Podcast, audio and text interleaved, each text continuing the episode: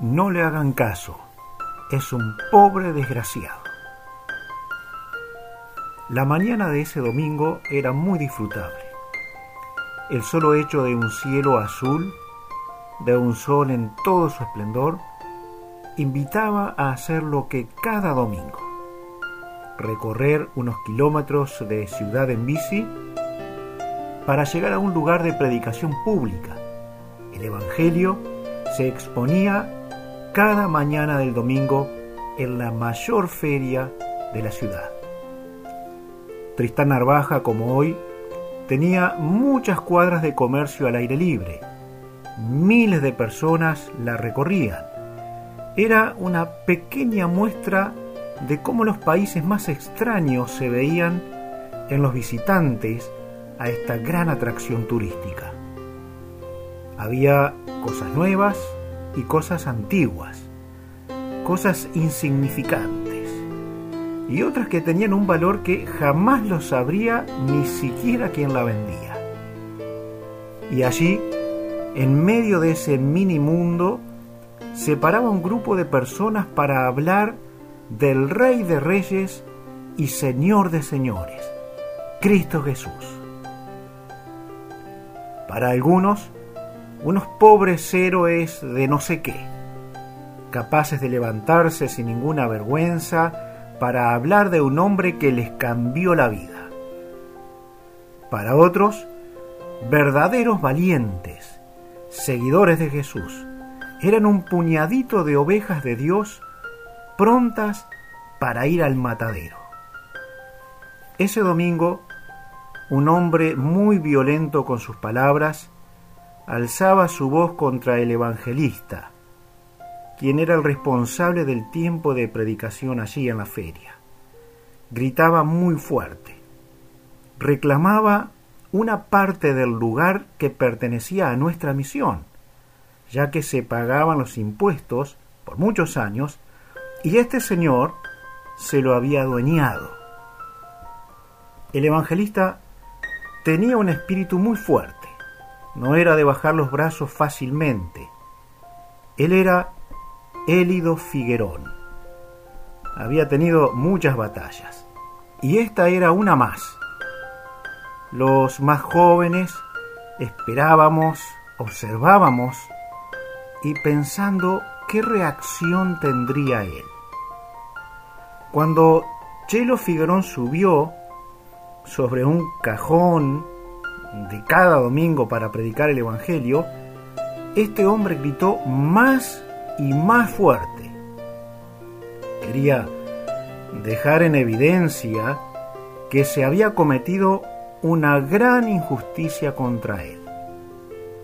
Así que Mientras Chelo hablaba de Cristo, usando un micrófono y dos viejos parlantes, el enojado vecino le gritaba con una dura insistencia, Devolveme el puesto, devolveme el puesto.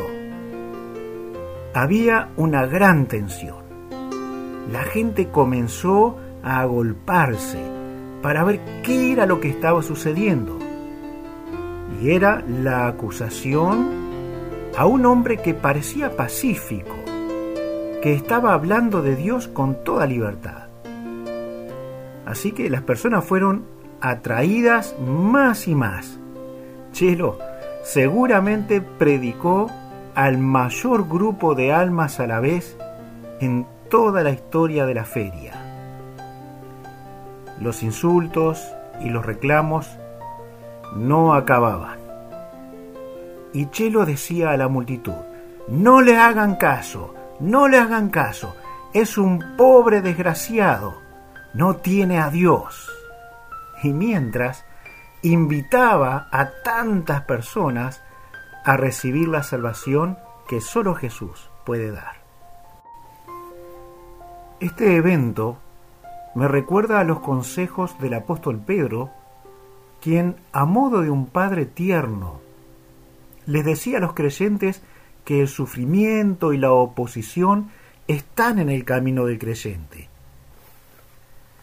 En Primera de Pedro, capítulo 4, versículo 12, dice, Amados, no os sorprendáis del fuego de prueba que os ha sobrevenido, como si alguna cosa extraña os aconteciese, sino gozaos, por cuanto sois participantes de los padecimientos de Cristo, para que también en la revelación de su gloria os gocéis con gran alegría. Y si sois vituperados por el nombre de Cristo, sois bienaventurados, porque el glorioso Espíritu de Dios reposa sobre vosotros. Ciertamente, de parte de ellos Él es blasfemado, pero por vosotros es glorificado. Así que, ninguno de vosotros padezca como homicida o ladrón o malhechor, o por entremeterse en lo ajeno. Pero, si alguno padece como cristiano, no se avergüence, sino glorifique a Dios por ello. Este consejo de el apóstol Pedro tiene un sentido de mantenerse firme, fiel. No importa lo que el mundo diga, de lo que grite o de lo que te acuse.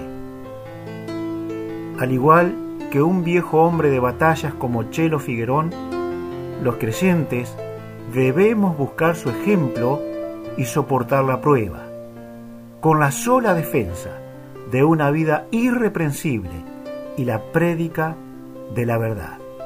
Verdad la cual contrasta con la mentira, con la acusación injusta y el reclamo violento de aquellos a quienes un día la justicia del cielo va a destruir sin dudas. Dios será defensa eterna de todos los suyos que sufren aquí en el mundo. Por lo que todo hijo de Dios, todo aquel que camine en integridad en este mundo, podrá decirse a sí mismo mientras va sufriendo y padeciendo de los injustos. No le hagas caso. Es un pobre desgraciado. No tiene a Dios.